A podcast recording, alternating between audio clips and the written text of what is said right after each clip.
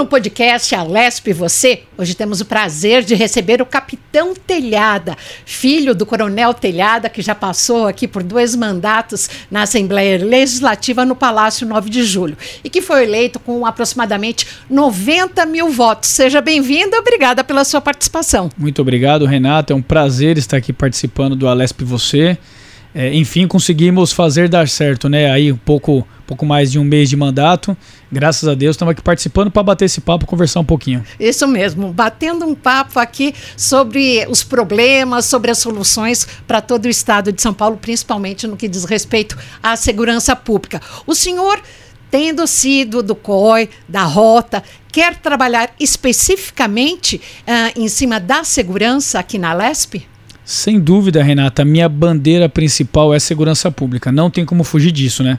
Como eu disse no meu primeiro discurso aqui na Assembleia Legislativa, é, eu fui eleito não por, é, eu não fui eleito, eu até citei, né, não pelo azul dos meus olhos, né? Não, eu fui eleito por ser policial militar. Quem votou em mim, votou no capitão Telhada, um capitão da Polícia Militar que trabalhou 19 anos, linha de frente, operacional, que combateu o crime, que não tem medo de bandido, que trabalhou na rota, no COI, na Força Tática, é, atrasando o lado de marginal. E essa, essa foi a minha, a minha bandeira enquanto eu estive na Polícia Militar, assim como foi a do meu pai, do Coronel Telhado. Então, tanto eu quanto o meu pai, o Coronel Telhado, fomos eleitos por defender essa bandeira segurança pública. Então, sem dúvida nenhuma, aqui na Assembleia Legislativa, a nossa, a, o nosso assunto principal, o nosso tema principal será a segurança pública. Porém, não esqueceremos das demais bandeiras, das demais necessidades que nós temos no estado de São Paulo, principalmente saúde, você sabe que é a maior demanda que chega para o político, a questão de saúde em São Paulo e educação.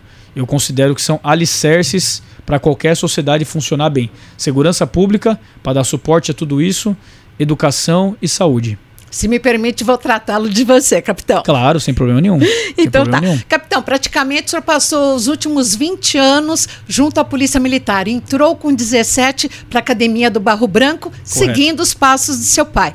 Como Correto. é que foi? Desde o começo, tinha muita, muito a comparação? Tinha, eu entrei com 17 anos, ainda menor de idade, né? A pessoa fala, nossa, mas pode? Pode. O Barro Branco, é, se você tiver o, o, terceiro colegial completo, já formado, você pode prestar. Na época eu prestei a FUVEST, o vestibular, e acabei passando e ingressando no Barro Branco ainda com 17 anos. E, é, assim, não, não tinha como. O Coronel Telhada, na época que eu entrei, era major. Era o Major Telhada. E o Major Telhada, dentro da Polícia Militar, ele já era muito conhecido. O meu pai sempre fez um trabalho muito operacional dentro da polícia, sempre trabalhou no tático móvel, na rota, sempre teve uma exposição na mídia. Ele sempre gostou de ter essa aproximação da, dos programas jornalísticos na época lá, aqueles televisivos, Numa né? época em que não se tinha não muito se tinha, essa, essa tinha. conduta por parte até da corporação, do comando Exatamente. da corporação. Eu posso dizer, é, assim, sem errar, que o Coronel Telhado é um dos protagonistas e dos pioneiros em é, levar a, a, a, atuação policial, a ação policial é, acontecendo ao vivo para a televisão. Desde lá do, do. que era o Gil Gomes, como é que é o nome? Do Afanásio Jazade. É, daquele programa do SBT. O Aqui Agora. Aqui Agora, desde essa época, dos Notícias Populares, do Diário de São Paulo. É, coronel, meu pai, ainda tenente, o que, que ele fazia? Ele tinha a ocorrência lá do pelotão dele, um, um sargento tal, pegou uma baita ocorrência ele fazia um contato no dia seguinte com a redação do jornal e falava: Ó, tem uma ocorrência boa, prendeu dois indivíduos, sargento tal, cabo tal, soldado tal. E era publicado, porque muitas vezes o jornal não tem muita pauta. Tem dia que tem coisa pra caramba, tem dia que não tem. E o então Tenente Telhada fazia muito isso. E começou a se aproximar e conseguia é, mostrar para a sociedade o serviço positivo da Polícia Militar. Ele teve esse start lá no comecinho, a mídia positiva. Porque quando a polícia erra, sai bastante no jornal. Mas quando a polícia acerta, ninguém fala nada. Então ele sempre fez esse trabalho. Quando eu entrei na polícia, o Major Telhada já era conhecido, sempre foi um cara polêmico, sempre foi, sempre foi brigão pelo certo, defensor da tropa, sempre foi, brigando pelo soldado, brigando pelos seus subordinados. E só que também muito querido, muito querido dentro da polícia, e apreciado e admirado. Então, quando eu entrei, não tinha como. É, já começaram a falar o telhadinha, o telhadinha e tal. Então, desde moleque, eu já aprendi a lidar também com essa situação. A comparação, é, eu, eu nunca tive problema, porque assim, eu sei que tem uma expectativa, né? Quando você chega no lugar que seu pai já te, te antecedeu, em existe uma profissão. expectativa grande sobre você, ainda mais quando seu pai é bom. Pô, seu pai é o cara. É, logo esperam que você também seja o cara. E isso é uma pressão grande. É difícil, não é fácil. Mas graças a Deus, na Polícia Militar, eu sempre criei assim a, a minha imagem, a minha personalidade. É, sempre tive uh, com as minhas limitações, é claro, com, a, com o meu jeito de ser, mas eu sempre consegui responder a essas expectativas. Fui um cara operacional também, trabalhei na rota, na força tática, tive minhas ocorrências de resistência seguida de morte, meus tiroteios. É, graças a Deus estou aqui vivo hoje para contar a história. Quem quis trocar tiro comigo não tá, ficou lá para trás. Então eu tive minha história também, eu fiz minha história de maneira que é, eu ouço isso de muitas pessoas na polícia. É, capitão, o Coronel Telhada fez a história dele e você fez a sua história. Então hoje é, e sempre, né, meu pai é meu herói, é minha referência, é o cara é a pessoa que eu sempre procuro para perguntar, para me aconselhar. É um meu melhor amigo, não só profissional, mas para conceitos assim de família, emocional, tudo. É, mas nós temos nossas histórias. Então isso é bacana. Ele Caminhos respeita, paralelos. ele respeita o meu espaço, eu respeito o espaço dele. Trabalhamos juntos, temos os mesmos valores, os mesmos princípios, os mesmos ideais. Só que cada um é um homem, cada um é uma cabeça e isso tem dado muito certo. Eu espero que vindo para a política também é, não tem como não ter a comparação. Já que agora o Coronel Telhada assumiu a, uma vaga a deputado federal lá em Brasília. Sim. Então ele, ele permaneceu nessa casa, Assembleia Legislativa, por oito anos, dois mandatos. Vários deputados que estão aqui, funcionários civis da casa, das assessorias, conhecem o Coronel Telhada, gostam dele. Porque o meu pai, quem não conhece, acha que é o Coronel Telhada, já tem aquela imagem de um cara bravo, de um comandante da rota, um cara duro. E o meu pai é um cara super respeitoso, super educado, super carismático. E quem conhece ele pessoalmente fala isso: fala, nossa, o Coronel Telhada é maravilhoso, é um baita de um cara. Então, assim, eu fui muito bem recepcionado, até por fazerem essa é, semelhança entre meu pai e eu eu já ganhei esse carinho que já tinha nele e tá, passou para mim, graças a Deus. Essa propaganda positiva. Essa propaganda positiva. Então me abriu portas hoje aqui, chegando na Assembleia. E claro que também tem uma expectativa sobre o que eu vou fazer. Né? Vou, vou chegar no nível do Coronel Telhado e falo, ó, se eu for 10% do meu pai, eu já estou muito feliz. Ele fala o contrário, não, se eu for 10% do meu filho, não. então a gente se namora, digamos assim. Mas é, eu pretendo trabalhar na mesma pegada, trabalhar, né? Trabalhar de verdade, não é, fazer, é, fazer marketing, não, trabalhar, vir aqui na casa, trabalhar na parte legislativa, é, rodar São Paulo, capital, Grande São Paulo, interior. Estou fazendo isso já desde quando eu fui eleito, mesmo sem mandato, rodando o interior inteiro. Então eu quero sim manter o legado do Coronel Telhado, o legado da família Telhada em alta aqui na, na, na Assembleia Legislativa e na política de São Paulo como eu mantive na Polícia Militar. Consegui o que meu pai construiu de imagem, de patrulheiro, de polícia, eu consegui manter com muito orgulho, com muita honra, eu digo isso. E pretendo manter também esse mesmo estigma, essa mesma imagem positiva que ele construiu na política e continua construindo, mas também pretendo manter nas minhas ações que com certeza é o que me norteia daqui para frente. Agora, uma curiosidade: você, quando pequeno, a gente vê, vira e volta, fotos de crianças com fardo da Polícia Militar. Você tem essas fotos? Quando que você se recorda de que idade você tinha quando você começou a, a frequentar o, o batalhão de seu pai? Eu tenho uma foto muito legal, que inclusive está na sala do meu pai, que eu tenho ali mais ou menos 3 anos de idade, e uma foto eu segurando o braçal da rota, né? O braçal de rota. E essa foto, eu, eu, estou com a boina, estou segurando o braçal, todo orgulhoso, molequinho de 3 anos de idade. Mas assim, quando eu comecei a tomar consciência do que eu queria ser quando crescer, foi mais ou menos ali aos 7, 8 anos de idade.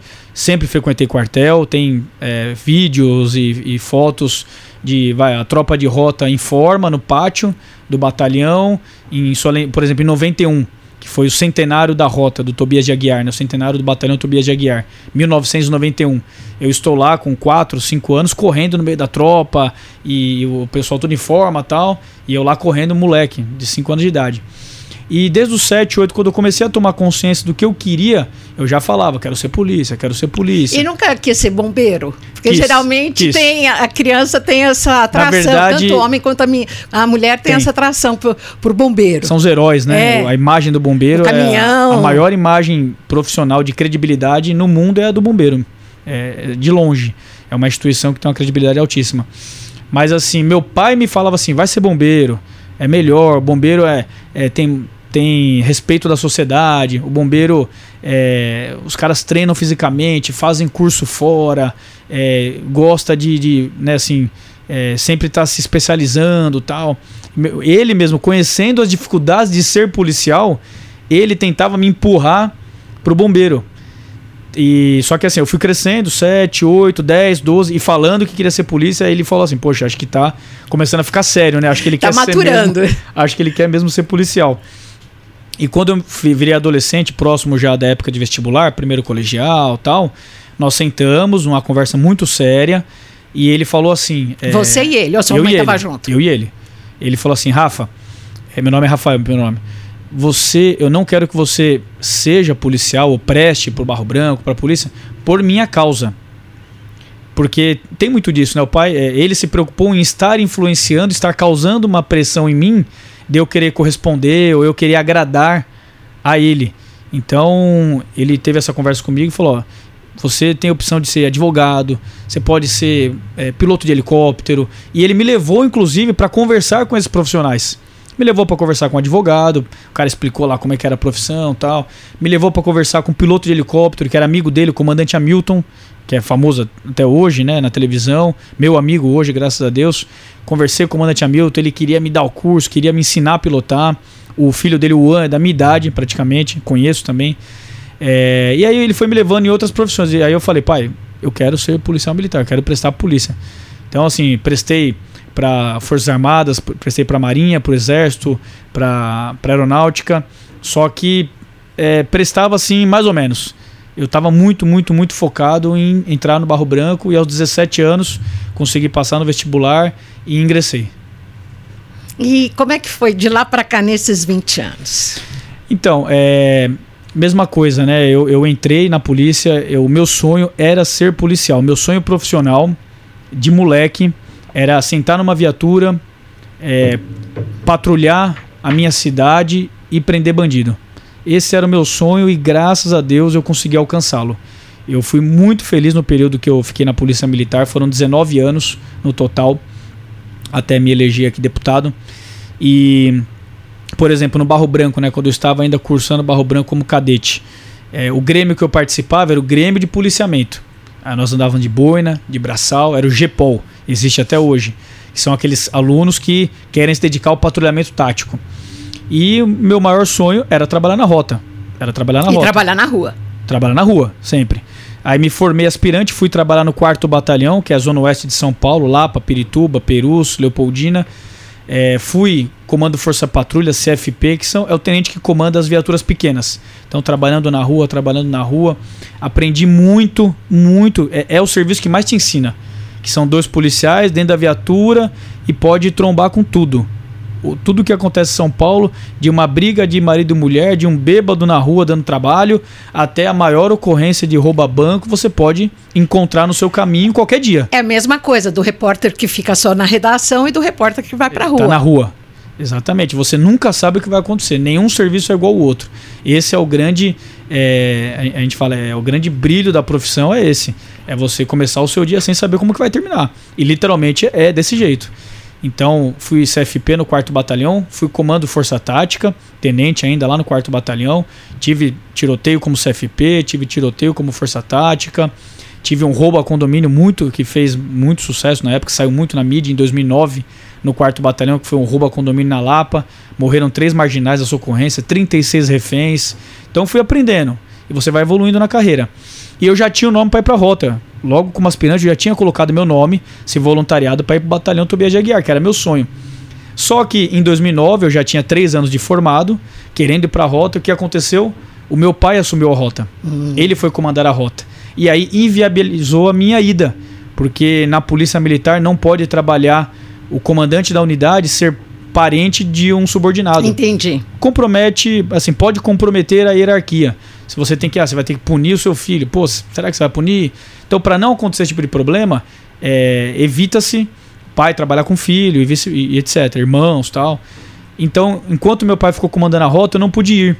Então ele ficou em 2009, 2010, 2011. Eu continuei no quarto batalhão, fui para o segundo batalhão de choque, trabalhei na Rocan, que é um serviço maravilhoso que o batalhão de choque é, exerce. Que é o policiamento de trânsito. Policiamento de motocicletas. Das motos, isso. Isso, só que não é de trânsito, é patrulhamento tático Sim. de motos. Nasceu na rota, inclusive. Essa modalidade de policiamento Rocan nasceu na moto, na, na rota. E trabalhei lá nos estádios, trabalhei na Rocan. Quando meu pai saiu da rota em 2011, eu consegui ir. Aí, então, na saída dele foi a minha ida. Nós trabalhamos ainda 11 dias juntos. Pudemos trabalhar 11 dias juntos, foi maravilhoso. Sentamos na mesma viatura, fardados, com braçal de rota, com boina, patrulhamos juntos. Ele comandando a viatura, eu no banco de trás. Foi uma experiência assim sensacional para nós dois. Você fala emocionado. Muito, muito, porque que, é, poucos têm essa oportunidade de sentar na mesma viatura com o seu pai. E pro pai é muito legal. Pô, sentar na mesma viatura usando a mesma farda, a gente respeita muito a, a farda, a simbologia, a história da Polícia Militar, centenária, quase com 200 anos, né? Então, nós respeitamos muito tudo isso.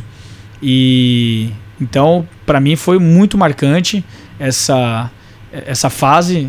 E aí cheguei na rota, trabalhei, me dediquei, mais uma vez aquela responsabilidade. Meu pai já tinha sido tenente na rota, era o comandante atual ali, toda aquela responsabilidade, mas com muita humildade, com muita tranquilidade. Eu sou um cara que sempre procurei essas características, procurei ser discreto, humilde, ouvir o mais velho, ouvir a pessoa que já tem aquela experiência, não importa posto, graduação, não me importa a pessoa tem mais experiência que eu, é um soldado, tem 20, 25 anos o de respeito. serviço, traz esse cara para mim, senta aqui do meu lado, você vai me ensinar, cara. O que eu não souber falar que eu vou perguntar para você e você vai me ajudar. E isso eu trago pra política também, viu? Porque tem muito cara que se elege e acha que é o. Nossa, é o. É o, o, é o cara. Sabe tudo de política. Não, pelo amor de Deus. Eu tô sentando aqui agora. Tem funcionário aqui que tem 30 anos de casa. Eu não tenho que ouvir esse cara, não tenho que trazer para mim. Tem muito a aprender. Não vai me ajudar pra caramba a ser um, um deputado melhor? Então eu trago, não tenho esse tipo de vaidade não. Isso me ajudou muito na polícia militar, inclusive na rota. Fiquei quatro anos lá na rota. Foram quatro anos. Fui transferido em 2015 por trabalhar. Fui transferido da rota por diário oficial, com, meu nome, com o meu nome publicado em diário oficial, sem nem eu saber que eu ia ser transferido, um desrespeito. É, principalmente pro oficial isso aí, porque existe uma hombridade, uma lealdade de se eu vou te transferir, eu sou seu comandante, você vai se transferir, eu te aviso, pô, no mínimo, ó, telhada é, daqui semana que vem você vai ser transferido, procura um batalhão para você trabalhar. Vai conversar com os comandantes, ver se alguém te aceita, né? Não, simplesmente eu fui rifado. Em diário oficial saiu minha publicação para um outro batalhão. Por questões políticas? Porque eu era um tenente que mais tinha ocorrência de resistência seguida de morte na época.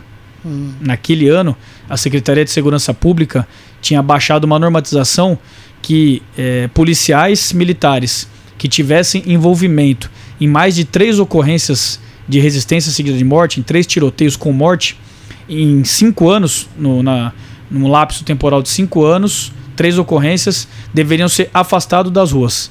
Deveriam ser transferidos e afastados. Eu estava quatro anos na rota. Poxa, é, trabalhando pra caramba. Eu tinha um monte de ocorrência. Bem mais do que três. Então veio, quando baixou essa normatização, na época o secretário lá, nem me lembro o nome, graças a Deus. Em que ano foi? 2015. Tá é, me atingiu em cheio. Essa normatização veio, não fui o único, teve dois ou três tenentes na rota também na época que foram transferidos. Mas aí eu acabei indo embora da rota, voltei para o segundo batalhão de choque, da onde eu tinha tido uma curta passagem, voltei para lá, proibido de trabalhar na rua. Eu fiquei um ano e sete meses com restrição de rua, que a gente fala.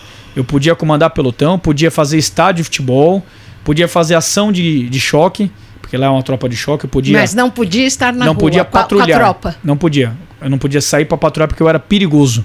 Pro bandido, eu acho, né? Pro bandido, porque o que a gente fez só foi trabalhar. Você se revoltou com isso? É, eu, eu aprendi, é eu acho que é uma característica minha pessoal, mas eu aprendi isso muito na polícia, ser resiliente. Eu tenho muita resiliência. Então, para me derrubar, precisa de muito. Precisa de muito. É claro que você fica moleque, na época eu tinha, né, moleque assim, eu tinha 28 anos na época. É, tudo para continuar decolando. A rota né? era tudo para mim. Aqui, você, o, o, policial que trabalha na rota, a rota é tudo pro cara. É tudo. É, é, o, é o seu lugar, é o seu batalhão. É, você, eu tenho tatuagem da rota, todo mundo tem ali. Você é anel da rota, é você imerge naquele, naquele mundo ali de uma maneira assim mística e incontrolável. Qualquer familiar de policial de rota sabe disso. Quem me ouvir vai se identificar. Fala assim: nossa, realmente meu marido é assim. Ele só fala disso, ele pensa isso, ele respira isso e é assim. E é assim mesmo. Então, de repente, você ser tirado, claro que te revolta. Mas é aquele período, é importante entrar a família, entrar um amigo para falar, meu, calma, ó, tem um mundo aqui fora também, tem outras oportunidades. Entra a igreja, o suporte da igreja, de você ouvir uma palavra e perceber que a vida acontece essas coisas, nem sempre é do jeito que você quer. Então é, faz parte da maturidade, né, da construção. E aí eu, aquela velha frase, né, da, do limão você faz uma limonada. E eu fiz. Como eu fiquei um ano e sete meses sem poder patrulhar, eu fazia futebol, fiz o Fora Dilma, de 2016, participei de todas as ações de choque que teve na Paulista, Sim. Largo da Batata, eu estava em todas lá. É, foi muito legal também, uma experiência é, histórica, né? No Tratar Brasil. Com multidões. Sim, e uma experiência, um impeachment de uma presidente. Foi um momento interessante de participar, de estar ali, né? É, protagonizando. Então, como, mas assim, no patrulhamento eu não podia ir pra rua. Então, meu pelotão ia pra rua com outro tenente e eu ficava lá na base. O que, que eu fiz? Vou treinar. Comecei a treinar fisicamente, corrida tal, porque eu tinha um outro objetivo na carreira: ser caveira. Que é do Comando de Operações Exato. Especiais, o COI. Eu queria prestar o curso de Operações Especiais e queria ser caveira. Eu já tinha tentado em 2009. Por que caveira? Porque todo, toda unidade de operações especiais tem como símbolo maior a caveira. É, para é, elucidar, assim, né? Para é, trazer à mente das pessoas o filme do Bop. Tá lá o BOP, Batalhão de Operações Especiais, é a caveira com punhal. Então toda unidade, toda unidade no Brasil e no mundo é, de operações especiais, de comandos ou de operações especiais, carrega o símbolo da caveira com um punhal, que significa vitória sobre a morte. Uhum. Esse é o significado. E aqui em São Paulo, quais são as funções do COE? O COE é. Encontrar gente na mata. Também. E isso eu descobri muito no curso né? Porque eu prestei em 2009, prestei em 2016, não passei nenhum dos dois, e prestei em 2017, através do treinamento que eu fiz. Alto grau de excelência, de restrição. portanto. Isso. Fiz três vezes. Resiliência, perseverança, o que a gente sempre ensina para os meninos mais novos, para os policiais mais novos, para a sociedade no geral, que até falta hoje, né? Na sociedade é tudo muito rápido, é tudo muito eu quero agora, tal, aí faz, muito fácil, né? Então a gente ensina isso, paciência, perseverança, vai atrás, continua buscando eu consegui aprender a lidar com a frustração na prática sim, no dia a dia. Sim. Resistência às frustrações. Então eu prestei em 2009, não passei, 2016, 2017. Oito anos depois eu consegui alcançar esse meu objetivo. E no curso de operações especiais você a, entende as funções de uma operação, de, um, de uma de uma unidade de operações especiais. Só para explicar para as pessoas, o COI significa Comandos e Operações ah, tá. Especiais. Tá não é comando de, de operações, operações, especiais. especiais né? Muita gente acha isso. E só o COI de São Paulo tem essa nomenclatura, tá? Os outros COIs que existem em outros estados significa Companhia de Operações Especiais, Comando de Operações Especiais. O COI de São Paulo é Comandos e Operações Especiais. E essa, essa diferença sutil tem muito significado. Por quê? A única tropa de comandos policial do Brasil é o COI de São Paulo o Exército deu essa chancela, esse status de comandos para o COI de São Paulo em 1972, quando a nossa unidade participou de uma ocorrência, de um evento no aeroporto de Congonhas, onde um avião é, Electra estava sequestrado por terroristas e o COI de São Paulo adentrou a pista, a, cabe, a, a, a cabeceira lá da pista, é, atuou diretamente dentro da aeronave é, neutralizou os terroristas e salvou os reféns. Foi uma ação típica de comandos que ninguém tinha conhecimento na época, em, nos anos 70, para fazer essa ação, a não ser uma tropa das Forças Armadas, que não tinha condição de chegar no local. E então, a partir dessa ocorrência, o Exército Brasileiro baixou uma normatização e reconheceu o COI de São Paulo como tropa de comandos. Por isso que nós carregamos é, esse nome com muito orgulho comandos e operações especiais. E depois de quantos anos que o senhor entrou para o COI, o senhor chegou a ser comandante? Comandante eu fui, geral? Eu fui tenente no COI, eu fui tenente e capitão no COI. É, o COI, eu fiquei lá dois anos e meio. Foi um, um, eu já era tenente antigo na polícia, então eu peguei minha última fase de tenente e fui promovido a capitão ainda no 4 Batalhão de Choque, que é o Batalhão de Operações Especiais no COI. Esse batalhão tem o COI e o GAT o COI e o GAT fazem parte dessa tropa de operações especiais. E quais as funções do COI? As pessoas perguntam, né? E aí, qual que é, qual que é mais legal? Qual é a rota? Qual que é mais embaçado? O né, GAT que é que vai uh, o GAT buscar... é resgate de reféns. De reféns e também aquela questão de bombas, não é? Sim. Que tem robozinho, Sim, tudo. esquadrão de antibombas e resgate com reféns. É a especialidade maior do GAT.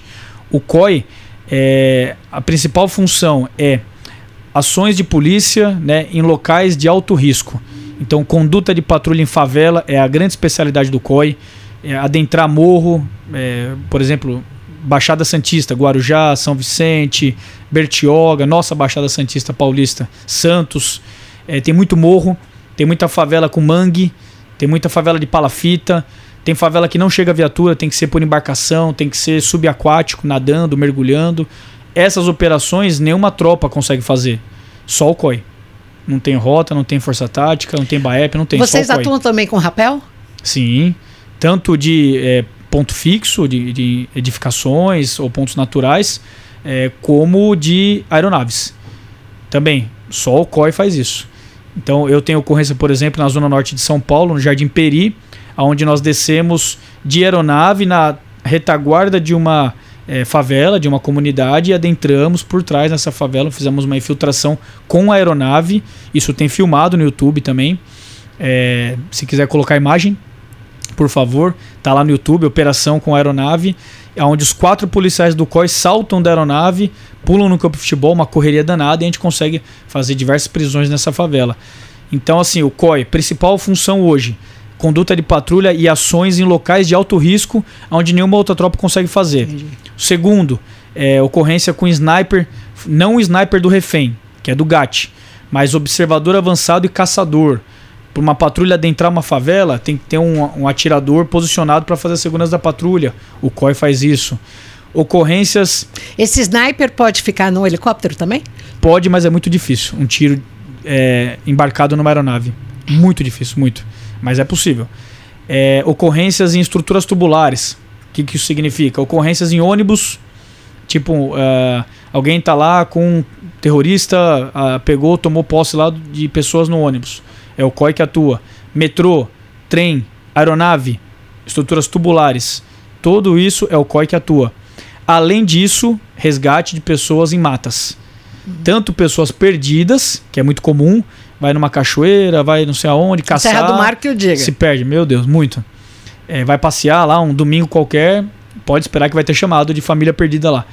É, mas também de pessoas em área de mata, bandidos.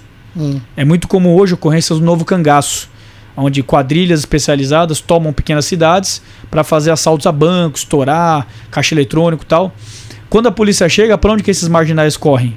Para o mato, porque estamos falando do interior. Então eles vão para a área de mata até para se esconder.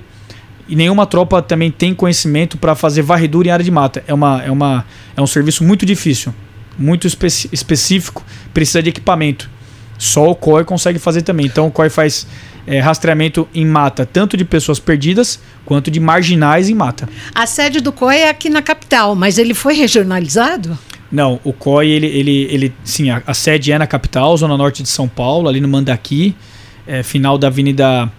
Uh, oh meu Deus, esqueci o nome agora. É, mas é do lado do Barro Branco. E, Engenheiro Caetano Álvares. E ele atua no estado todo. Não existe outros COIs no estado. Ah, é um COI em Campinas, um COI Presidente Prudente. Não.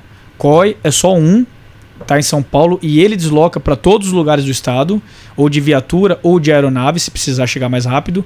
Assim como a rota, só tem uma também, é, tá aqui na Avenida Tiradentes, 440 em São Paulo, e ela se desloca para qualquer lugar do estado, e o GAT também só tem um. Quantos integrantes tem o COI?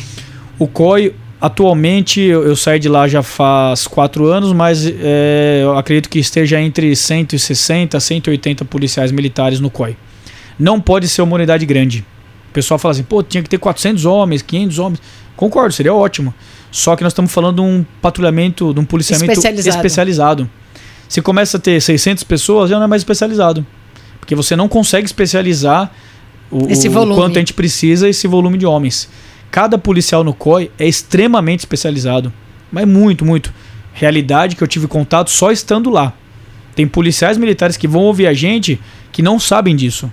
São policiais militares e não conhecem a polícia militar é, a como um todo. profundidade de, conhece. do trabalho. A polícia militar é gigantesca. É gigantesca.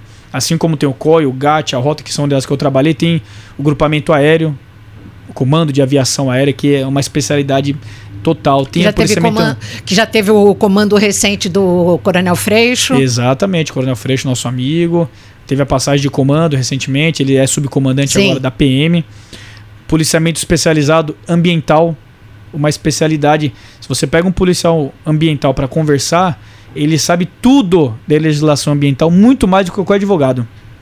Muito mais do que qualquer advogado, tenho certeza, falo com propriedade. Cada policial ambiental é um poço de conhecimento naquele assunto. Então, assim, é muito legal a Polícia Militar por isso mesmo. Tem lugar para todo mundo, para cada especialidade que a pessoa ali tem um pendor, ela se encontra dentro da instituição. E aí, pelas próprias características, a Polícia Ambiental tem um, um número maior de policiais pelo interior. Tem, é, só que assim, precisa aumentar. Porque a polícia ambiental, isso também o Coronel Telhada falava antigamente, ele é um visionário, meu pai, viu? Não tem jeito. A polícia ambiental é a polícia do futuro. Quando a gente fala de meio ambiente, nós estamos falando do futuro, das necessidades maiores que a gente vai ter no futuro. Já temos hoje, mas então, é, teremos mais ainda.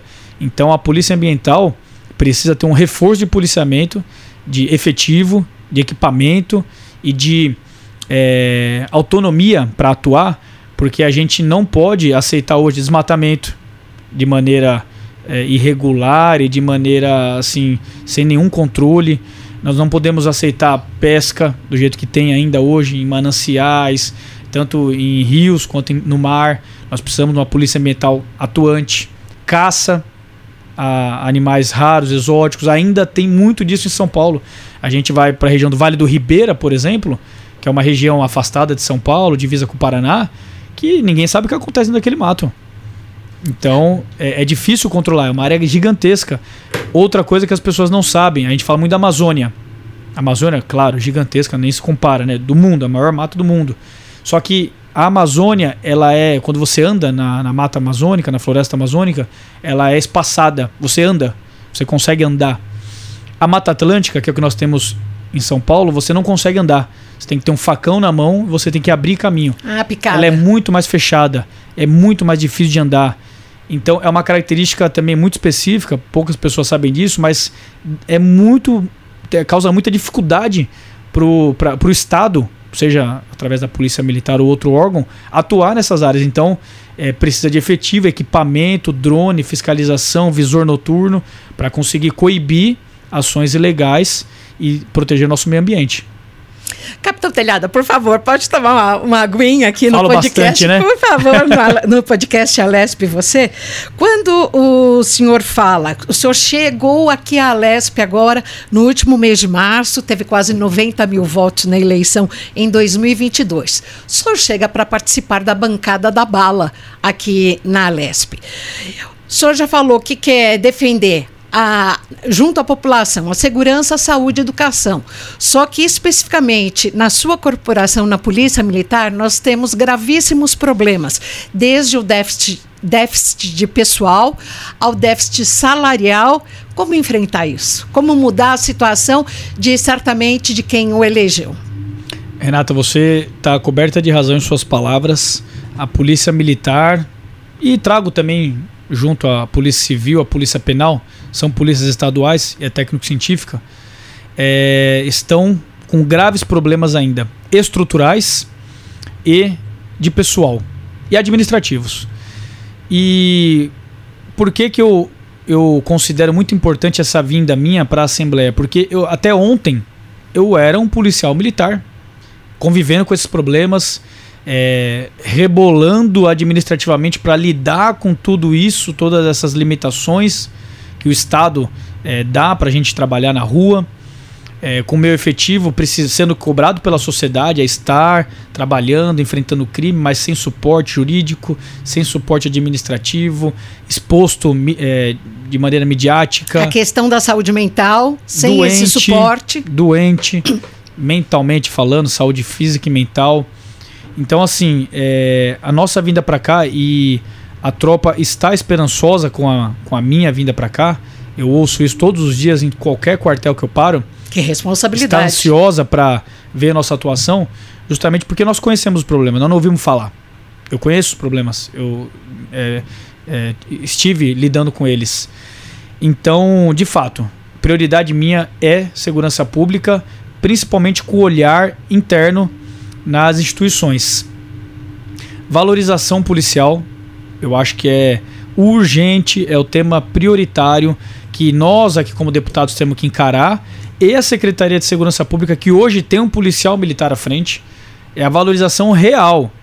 Porque a gente já está cansado de discurso. Nós, nós estamos vindo de 28 anos do mesmo partido no governo de São Paulo, com o mesmo olhar para a segurança pública.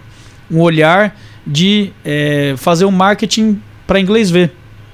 É viatura, é cor de viatura, é cor da farda, é pintura de prédio, é policiamento comunitário, é programa para lá, programa para cá, mas o policial militar, homem e mulher, abandonado.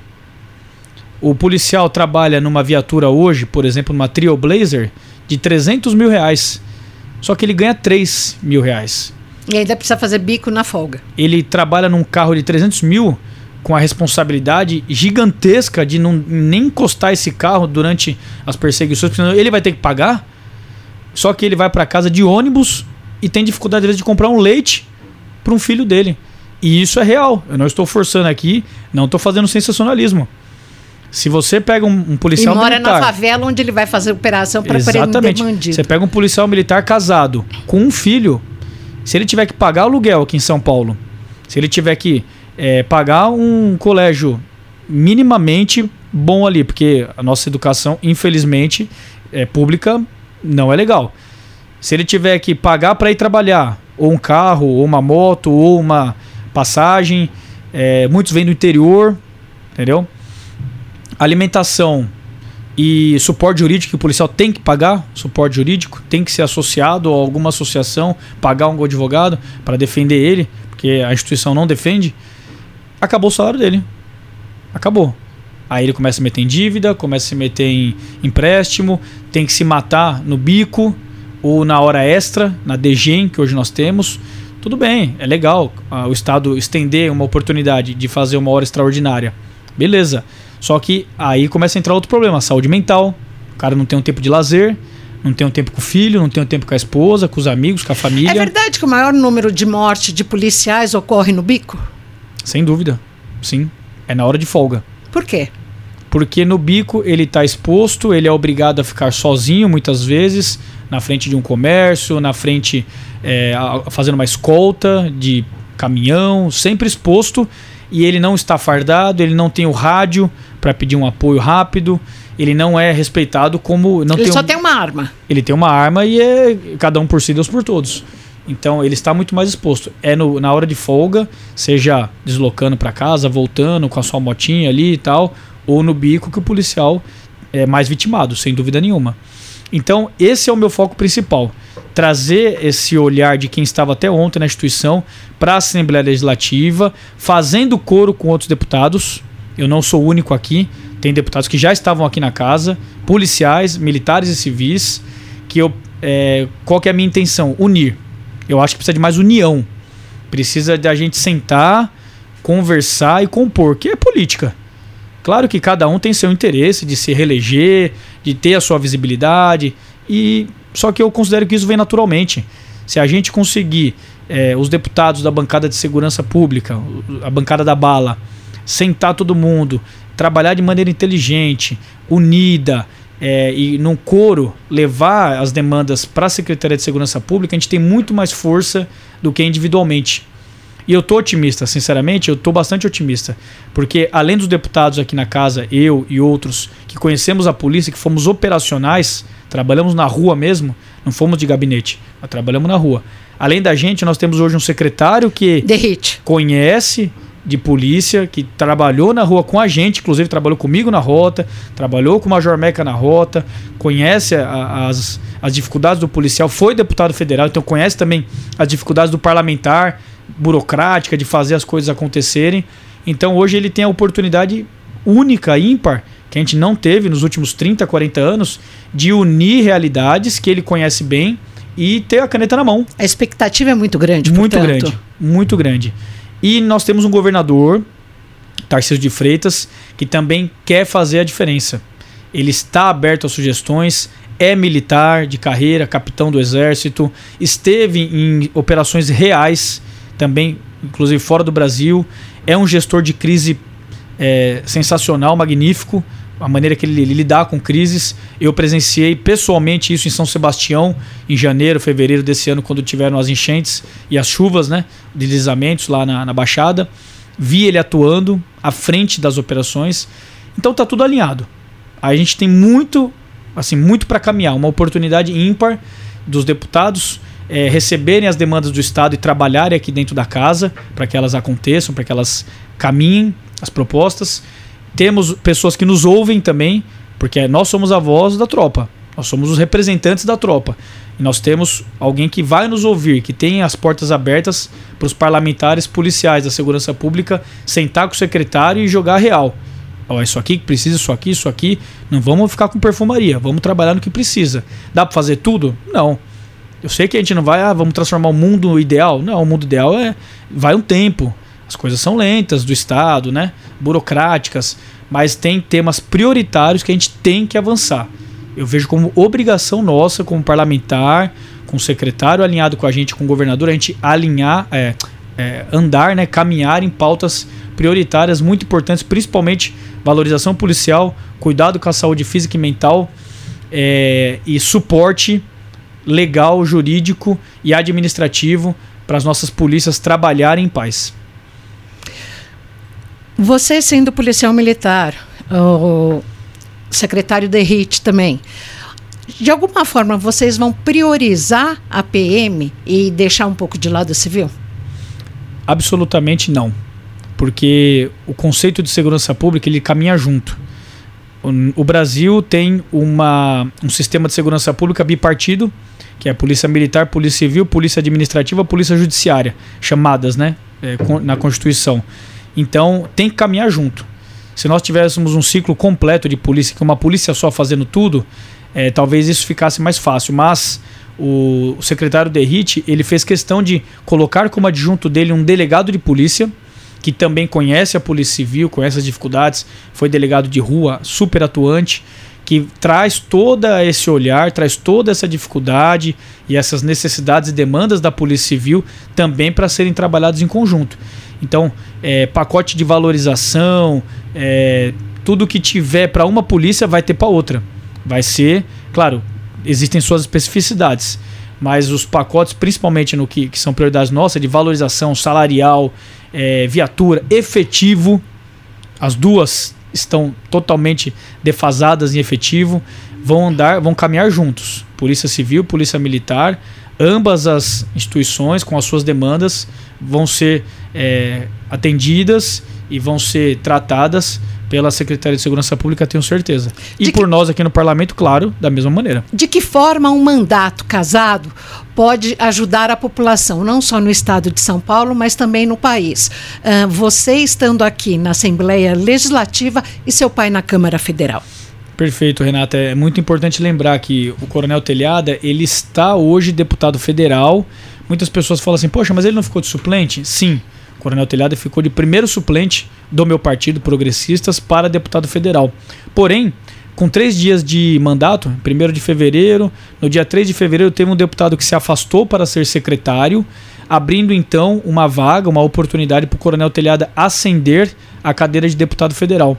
Então, e, e, com expectativa de permanecer os quatro anos, de trabalhar os quatro anos. Então, nós temos hoje, de fato, esse mandato casado. Eu aqui em São Paulo como deputado estadual, meu pai, Coronel Telhada, em Brasília como deputado federal, como a gente gosta de falar, telhado em dose dupla.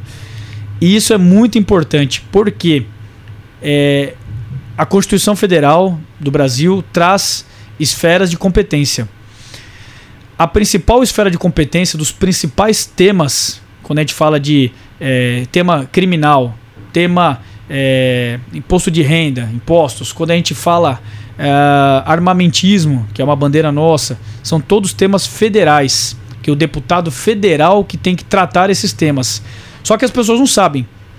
A população não tem uma consciência geral dessas competências legais. Então, vem trazer para mim, por exemplo, temas que são de deputado federal. Não adianta eu ficar assim, ah, mas eu sou deputado estadual, eu não posso falar sobre isso, eu não tenho competência. A pessoa vai achar que a gente não quer trabalhar. Então é muito importante esse conjunto, essa, essas, essa, esses mandatos casados para que o que chegar de demanda para mim e for competência federal, já eu encaminha. com o coronel telhado e falo, isso aqui é seu, apresenta, tá aqui um projeto tal. O que chegar para ele, que for competência estadual, ele traz para mim. Dessa maneira a gente consegue atender muito mais o nosso eleitorado, conseguimos ajudar muito mais a nossa população e o nosso estado de São Paulo, o próprio governo a gente consegue ajudar, tendo um deputado federal, um deputado estadual, os nossos parceiros, municípios que são parceiros nossos, prefeitos, vereadores que trazem as demandas para a gente, é até com não só com levantando a bandeira, mas fazendo ponte com as secretarias de Estado, o Coronel Telhada fazendo ponte com ministérios para conseguir um subsídio, para conseguir um recurso com emendas parlamentares de um deputado estadual, de um, de um deputado federal, que não são parceiros no acaso. Não, são pai e filho. Não vai ter traição. Não tem racha aqui entre eu e ele, entendeu? Então é uma parceria forte que eu tenho certeza que vai dar muito certo nesses próximos quatro anos. A gente vai, vai ser bom para nós, vai ser bom para os nossos parceiros que a gente vai conseguir ajudar e na ponta da linha para a população no geral vai ser bom ter de, dois deputados paulistas aqui trabalhando pelo bem de São Paulo.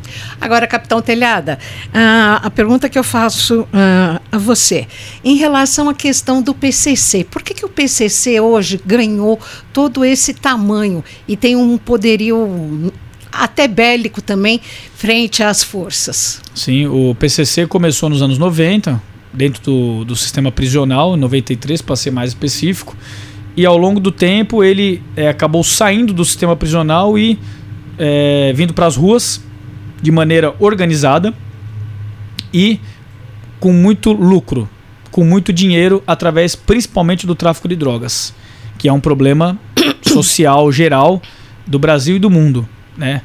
O, o, nós temos drogados, né? Nós temos viciados em droga, desde o miserável morador de rua que usa crack ao cara mais rico do mundo lá do Brasil que usa cocaína para uma balada.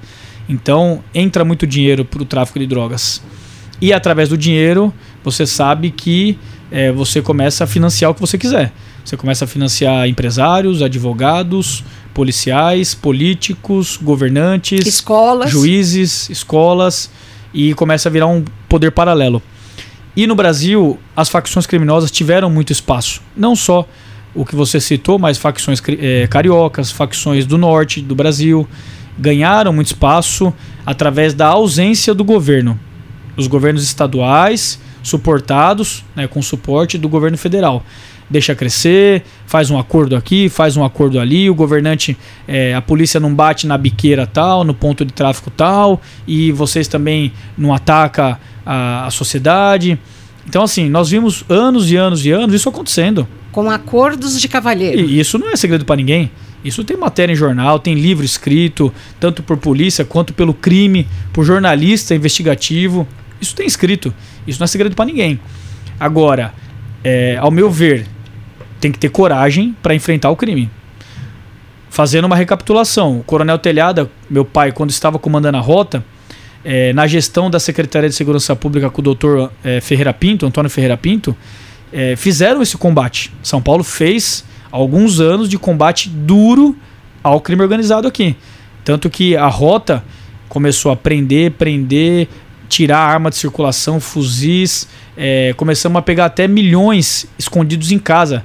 O, o crime organizado chama de milhar. São casas chamadas de milhar, onde são guardados milhões em cofres, escondidos dentro de casas que estão por aí, por São Paulo fora. Começamos a descobrir isso, a estourar, a pegar, a prender, matar bandido. Começamos, começou a ter confronto com 01 do partido, com o cara lá que era o Sintonia Final de Rua, que era o Bambambam. Bam, Bam. Começou a, a, a ir visitar o. sentar no colo do, do outro lá, lá embaixo. E o que aconteceu? Chegou um momento que o Coronel Telhado sofreu um atentado por causa disso. Meu pai era o comandante da rota em 2010, sofreu um atentado na porta de casa, tomou 11 tiros, deu PT no carro que tinha na garagem. Ele conseguiu abaixar dentro do carro, não foi ferido. Por Deus, por Deus. O carro não era blindado. Blindado nada.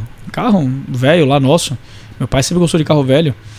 E então assim, sofremos atentado dentro de casa. O coronel Telhado é obrigado a andar com escolta policial porque ele sofre ameaças é, de maneira semanal, mensal, já chegou a ser diária. Mesmo estando longe há quase 10 anos das tropas. Há mais de 10 anos, desde quando comandou a rota, o Coronel Telhada sofre ameaças diárias, semanais.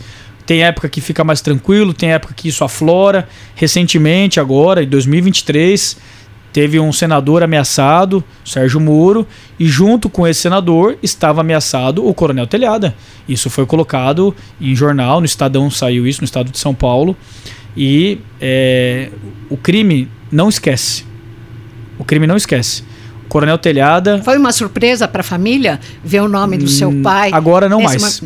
Infelizmente, nós estamos acostumados, nós aprendemos a lidar com as ameaças que a gente sofre do crime. E essa ameaça vem para mim também, também há muitos anos, porque eu tive minha atuação na polícia, também tive minhas ocorrências, tive meus confrontos diretamente contra o crime organizado. Então, eu e meu pai somos pessoas extremamente ameaçadas.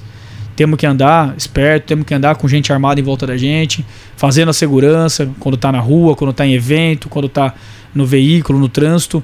É, é, é uma condição ruim que tem gente que, acha chique, né? Andar com escolta. Chique nada, é horrível. É horrível você andar com, sempre com polícia, esperto, tensão a todo momento, onde você tá. Né? E o político tem que estar tá na rua. Não tem jeito, você tem que estar tá andando na rua. Muitas vezes em periferia, muitas vezes no interior de São Paulo, pegando estrada. Mas a gente aprendeu, olha que situação, né? Aprendemos a lidar com a ameaça de morte.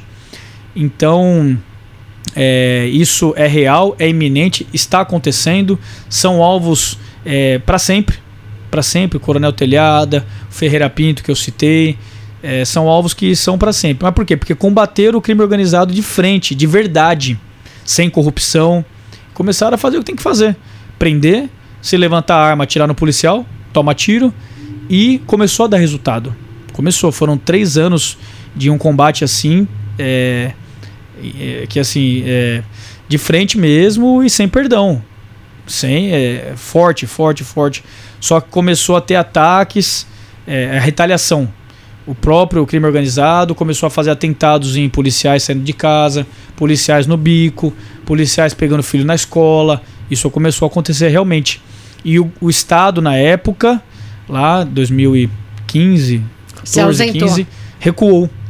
Recuou novamente, parou com aquele combate mais incisivo, é, com investigação, com inteligência policial, que é muito importante. Aí cresceram e nesse afrouxou. vácuo quando é, é, não, tem, não tem vácuo. Quando um recua, o outro avança. Se o Estado recuou, o crime avançou. Ou seja, sete, oito anos depois, agora, 2023, nós temos um crime organizado fortalecido, rico e organizado, com linhas de, de, de tráfico de drogas internacionais para a Europa, para a Ásia, ganhando muito dinheiro. Isso é um problema para a gente. É, espero do governo atual que volte esse combate mais forte contra o crime organizado. É, problema que a gente vai enfrentar: sempre vai existir uma reação. A toda ação tem uma reação. Quando você estrangula o crime organizado, isso acontece é, é uma retaliação, o crime esperneia, aumenta-se um pouco a violência contra agentes de segurança, pode-se ter episódios de violência assim para tentar parar o Estado Não, tão, não, não vimos recentemente no Rio Grande do Norte? Ameaças na rua, gente, terrorismo puro. Antes no Ceará, né? Terrorismo puro, terrorismo urbano puro, puro. É, isso chega em São Paulo? Eu acho que não, não chega nesse nível, porque aqui a polícia é numerosa e bate duro. Se quiser, tem, tem potencial. Agora, capitão Telhada, deputado eleito, chegou a casa para um mandato de quatro anos. É, o que, que você tem a dizer sobre as câmeras nos uniformes dos, de, dos policiais? Os policiais militares, né? Eu trabalhei com as câmeras, né? Ainda como capitão. Minha companhia de força tática do 16 Batalhão foi uma das primeiras a receber essas câmeras e trabalhei com ela no peito, inclusive. Posso falar também desse assunto porque eu conheço e usei. É, sou totalmente contra. Por quê? Porque. Não diminuiu a letalidade? Letalidade de quem? Principalmente de negros? De jovens na periferia? Diminuiu a letalidade de bandido? Sim. É, eu estou preocupado com a letalidade do policial. Eu estou preocupado principalmente com a, o policial vítima. Não, não, não digo nem letalidade de bandido, até de, de pessoas que não são os bandidos. Diminuiu a, a, letalidade Quem morre em troca de tiro com a polícia é bandido. Sem dúvida. É, existe uma narrativa, principalmente de partidos de esquerda, de ah, o jovem negro periférico. Não. Várias ocorrências minhas foi loiro do azul que morreu em ocorrência. É bandido. A polícia não vê isso. Não vê cor, não vê cabelo, não vê é, idade, não vê. A polícia militar chega numa ocorrência para atuar e ajudar um cidadão.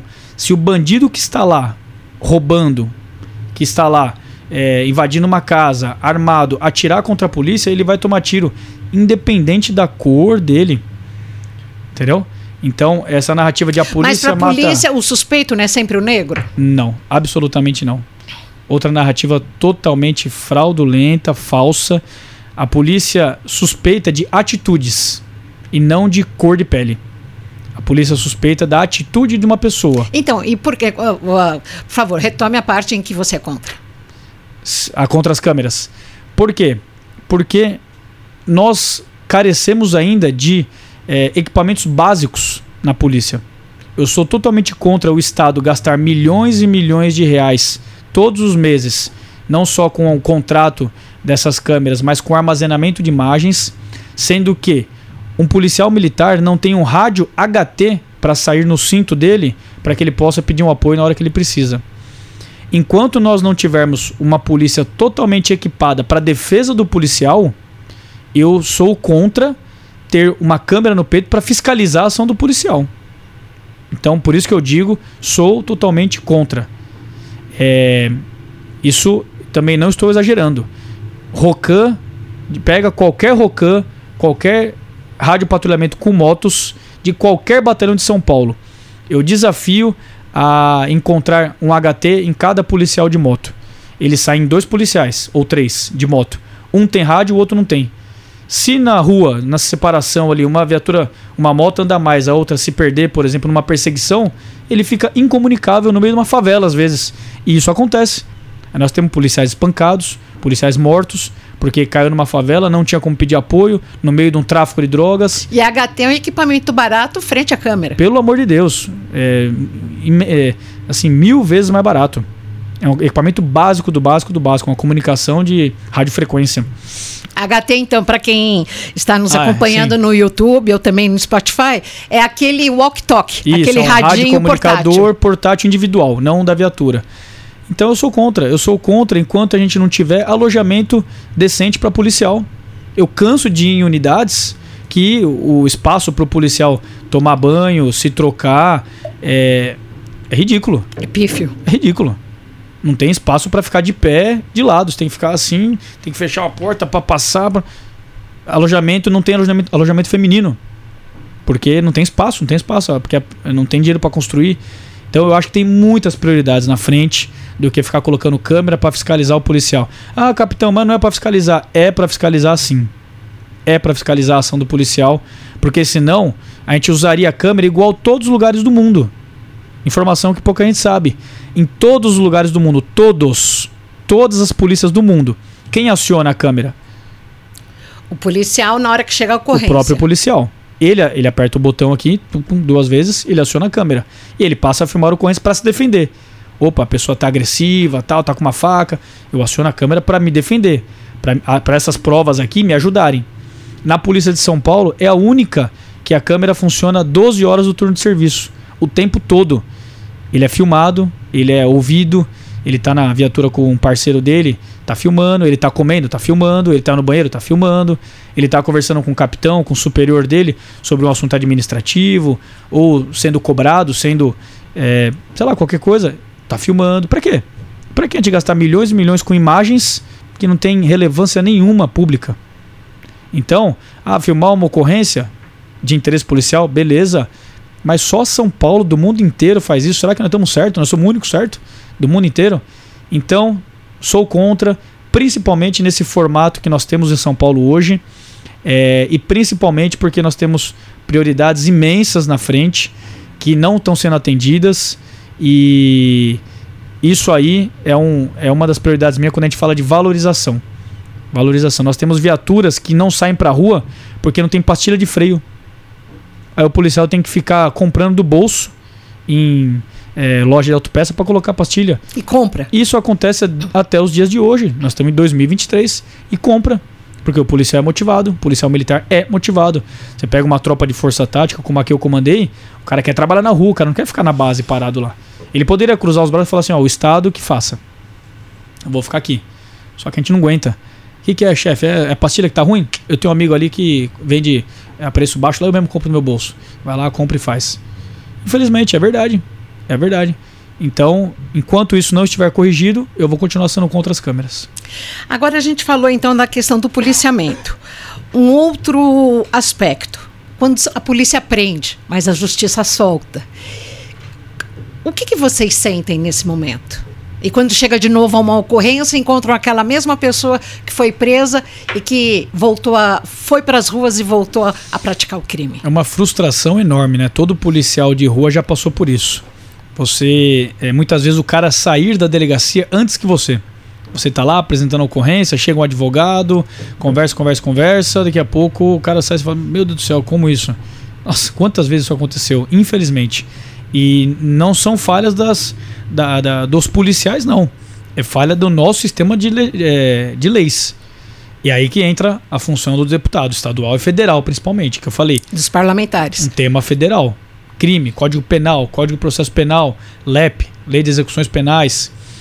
Tudo isso precisa ser alterado, mas assim, num toque de caixa enorme. Porque nós temos legislações dos anos 40, 1940, 44 Quase 100 anos. Quase 100 anos de atraso. Meu Deus do céu, olha como a sociedade avançou. E nós estamos usando código de é, 80 anos atrás. Então, assim, passou do tempo da gente modernizar isso. E a lei tem que acompanhar a sociedade. E não o contrário, a sociedade acompanhar a lei. Não, a lei ela é um costume, é uma cultura que ela é positivada, que ela é escrita e ela é reduzida a termo, digamos assim. Ela é escrita. É, então, o, o, isso é uma frustração enorme que acontece ainda nos dias de hoje.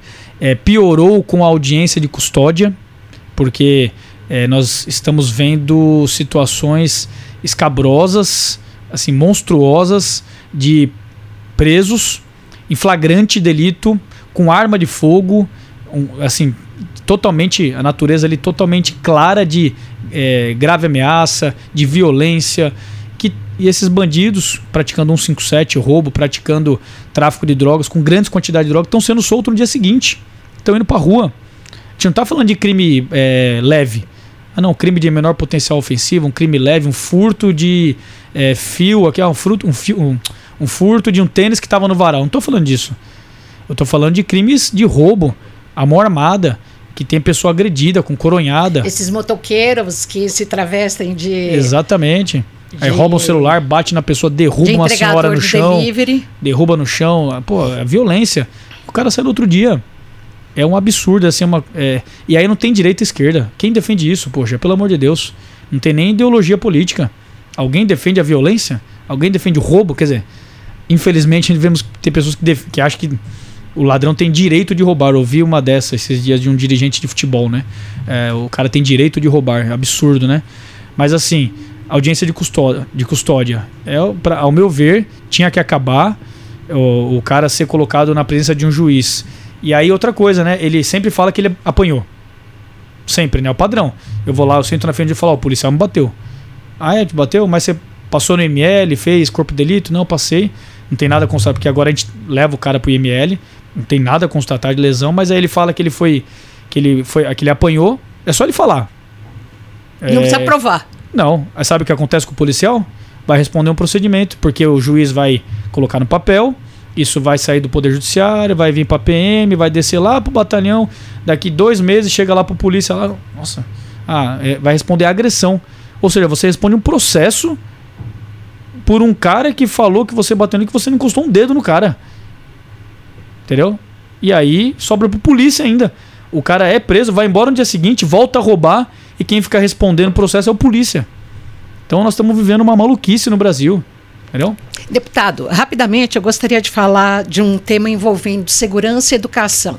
No mês passado tivemos aquele caso terrível onde um garoto, um adolescente de 13 anos, munido de uma faca, acabou matando uma professora e ferindo outras três pessoas. Tem solução para isso? Esse é um tema é, novo no Brasil, vamos colocar assim, esse tipo de evento, esse tipo de ocorrência. É, mas no mundo já existe doutrina, já existe é, diretrizes que ensinam a sociedade a lidar com esse tipo de ocorrência. É chamado de atirador ativo ou agressor ativo. O que, que é isso, né? É, são pessoas, via de regra, mentalmente perturbadas naquele momento, ou uma pessoa que já tem é, uma saúde mental defasada, é, ou por questão passiva, questão de relacionamento, questão de bullying, questão de vingança. Essa pessoa ela vem tramando, vem planejando na sua mente é, um ataque violento. Arquitetando, né? Arquitetando, elencando personagens, elencando pessoas que são culpadas por um sofrimento que ela tem. Isso tudo que eu estou falando é psicológico, né? Até o momento que ela ganha coragem de executar. E isso, onde acontece via de regra? Pode olhar no mundo todo aí. Escolas templos religiosos, é, estádios de futebol, um pouco, cinemas, ou seja, locais de aglomeração. De grande concentração. Concentração Boates. de pessoas. E, se você pegar Estados Unidos, Canadá, Austrália, Inglaterra, Espanha, são países mais antigos, países que já lidam com, essa, com esse mal, com esse problema, desde a década de 80. O Brasil não acontecia e passou a acontecer de 10 anos para cá, mais ou menos. Tivemos um caso em Campinas, na igreja, dentro de uma igreja católica. Tivemos um caso em Suzano. Tivemos um caso agora, recentemente, no Morumbi, na Vila Sônia. Tivemos caso no Rio de Janeiro, no sul do país. E, sinto dizer, mas não vai parar. Terão outros para frente. Porque, já falamos disso hoje, a nossa sociedade está doente. Psicologicamente, mentalmente. A depressão atinge milhares de pessoas e milhares de jovens a, ansiedade, aquela, o transtorno, né? Não sou psicólogo, tá? Então posso errar aqui nos termos, mas a ansiedade, os, os, transtornos mentais da pessoa ter crises. Isso significa que o detetor de metais, somente nada, ele. Nada, não faz nada. Então, assim, você falou, tem uma saída para isso? Tem a curto prazo e tem várias a longo prazo, na minha visão. Né? A curto prazo, o que, que eu acho que já tem que acontecer já? Agora. E isso envolve Secretaria de Educação, Secretaria de Segurança Pública, né? Educadores, corpo docente, diretores, professores, é, todos que atuam na escola como. É, em... Que ganham pouco, trabalham muito, é, são muitas vezes ah, intimidados Número por traficantes na, nas regiões, nas comunidades. Número insuficiente de profissionais, baixíssimo para lidar com um monte de problemas, né? É, que a, os alunos não conseguem resolver em casa, traz o professor. Então, assim, envolve o corpo docente no geral e envolve profissionais de segurança pública. Eu acho que, que isso aí tem que acontecer já. É, treinamento a curto prazo. Treinamento para atuar diante de ocorrências dessa natureza. Treinamento por professores e por policiais. A polícia já tem essa técnica. A polícia já tem o treinamento. O policial ah, de três anos para cá, todo policial militar sabe como agir diante de uma ocorrência dessa. Nós temos essa doutrina um atirador escrita, ativo, seja ele com uma arma ou uma arma uma branca. faca, uma arma, é, o fogo. Teve caso no Rio de Janeiro de um senhor entrar com fogo e tentar atear fogo nas pessoas.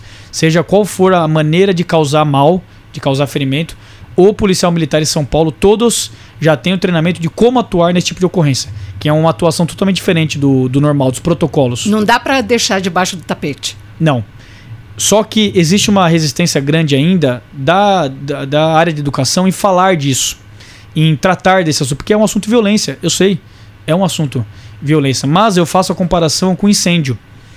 Ninguém quer que um prédio pegue fogo, mas porque a gente não quer que aconteça, a gente vai deixar de se preparar para isso? A gente vai deixar de instalar sprinkler, instalar eh, extintores? A gente vai deixar de ter brigadista treinado para um caso de não, nós vamos fazer. Nós vamos treinar a evacuação do prédio? Vamos treinar a evacuação do prédio. Em caso de ter um, um, um mal aqui de incêndio. Então, nós não queremos que aconteça, mas a gente fala a respeito e treina. Esse tipo de ocorrência, eu, eu repito, não estou sendo é, mensageiro do mal aqui não, mas fatalmente vai acontecer de novo. Dure daqui um, dois, três, cinco anos, vai acontecer. E é importante que o profissional da educação que esteja lá, não dá tempo da polícia chegar, não dá tempo. Quem está lá tem que agir. E isso vai salvar vidas, a própria vida e a vida de quem estiver lá. Eu vi vários exemplos nesse caso recente. Eu estive lá na escola, pessoalmente. Eu vi as câmeras, junto com o delegado que investigou o caso, que investiga o caso. Eu estive lá, junto com ele, conversei com ele. Várias oportunidades ali dava para ter interrompido a ação do, do garoto lá. Várias, várias oportunidades. E não fizeram porque não tinham treinamento, não é culpa deles. Então isso tem que ser já. Reunir, fazer palestra e fazer treinamento. Isso é rápido. Isso em 15 dias a gente reúne e treina todo que mundo. vai multiplicando. Opa, exatamente. Agora, ações a longo prazo. Presença de um psicólogo na, em cada escola é muito importante para dar um suporte tanto para os professores quanto para os alunos e identificar, identificar qualquer ação ali, qualquer sinal. Célula, né? Exatamente. E uma vez identificado, opa, tem um direcionamento para uma terapia, para um tratamento, para uma assistente social, vai ver o que está acontecendo na casa, entendeu? E isso nós não temos no, na- no ensino público, nem privado. A presença de um psicólogo ali, isso é urgente também e vai dar resultado lá na frente. Outra coisa que é urgente, né? é, quer dizer, que é a longo prazo, é a, a presença de um segurança. Segurança lei, não estou falando de policial. Isso aí a gente pode estudar, pode estudar Um o vigia. que faremos, talvez. Por que, que eu digo isso? Segurança física não substitui segurança pessoal. Eu posso colocar câmera, 300 câmeras na escola, posso colocar detector de metais, posso colocar tudo isso. Mas é um aluno. Ele está lá dentro. Via de regra é o aluno que faz isso. Então, o cara vai fazer filmado, ele vai fazer. Ele quer ser filmado, inclusive, viu? Psicologicamente. Falando de psicopatia e tal, ele quer ser visto. Ele quer que o que ele está fazendo ecoe. Então, ah, tá sendo filmado? Melhor ainda, tô sendo filmado. Então não, não dá conta, não resolve. É, vai ajudar na investigação, mas não resolve. Detector de metais. Não resolve, ele vai passar pelo detector de metais. O que, que resolve uma ocorrência dessa? A ação humana.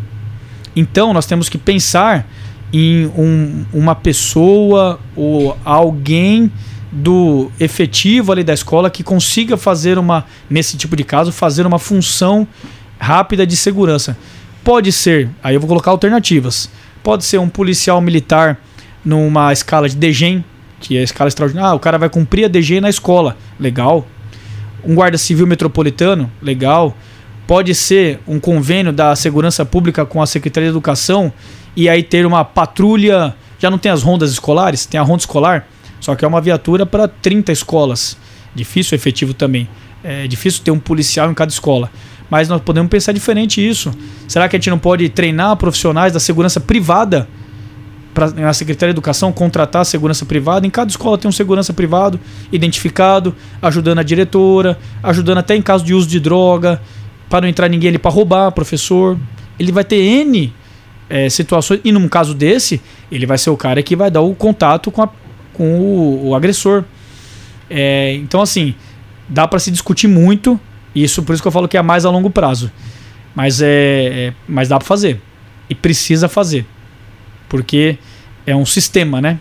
É um sistema. Fora isso, também valorização dos profissionais de educação, acho muito importante. Eu sou funcionário público de carreira, sou militar do Estado, então tenho meu olhar voltado para os funcionários públicos. Acho que tem que ser sim melhor pago, melhor valorizado, jornada de trabalho e segurança tem que ter o professor em sala de aula. E eu acho que tem que rever também, isso também é a longo prazo, é, como que a gente está cuidando da educação aqui em São Paulo.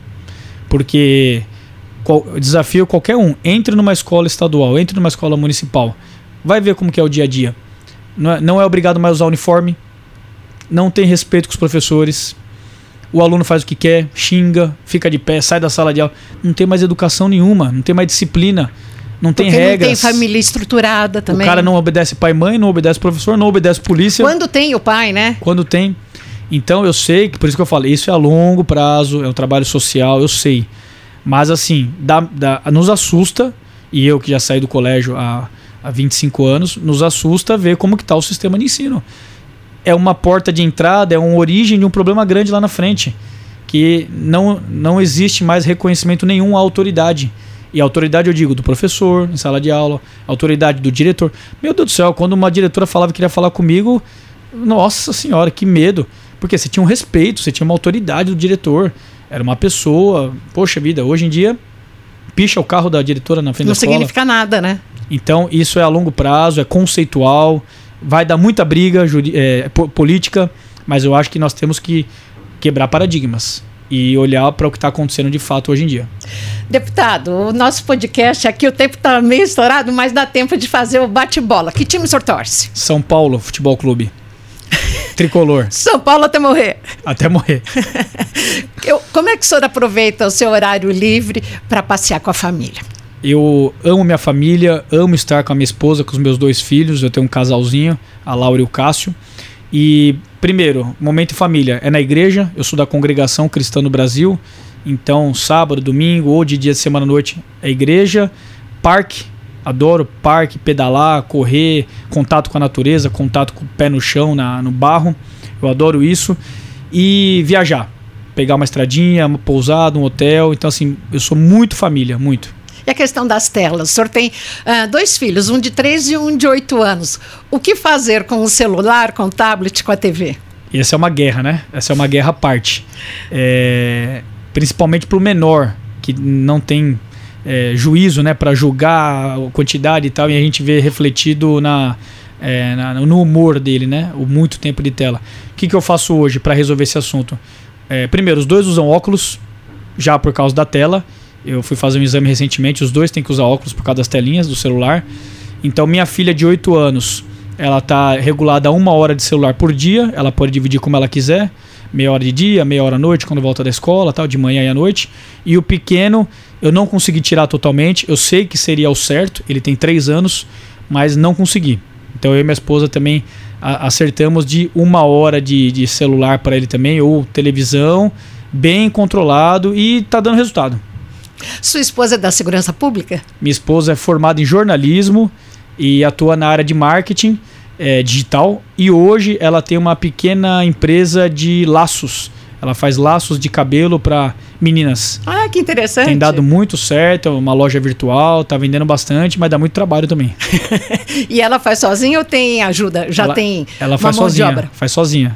Faz sozinha, mas é um, é um pouquinho de terapia também é, o trabalho manual, né? Tudo que você trabalha com as mãos tal é, é um pouquinho de terapia. Ela gosta, ela tem um dom para isso enorme e me ajuda também é, no orçamento de casa.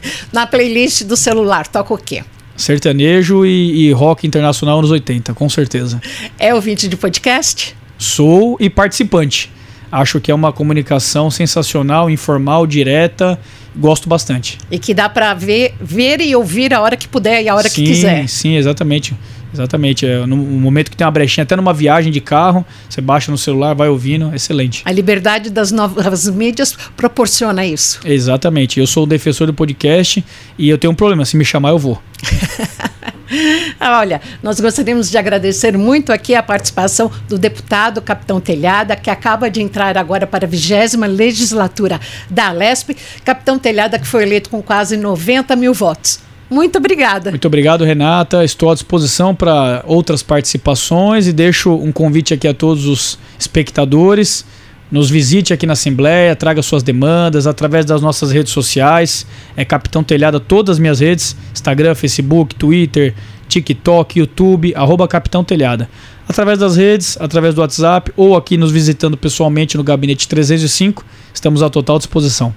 Com um verdadeiro time aqui também, agradecemos a sua participação, seja pelo Spotify, onde temos um episódio novo todas as segundas e quartas, no Spotify e no YouTube, e pela TV Alesp, às terças e quintas.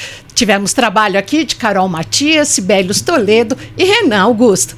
Muito obrigada, fique sempre com a gente.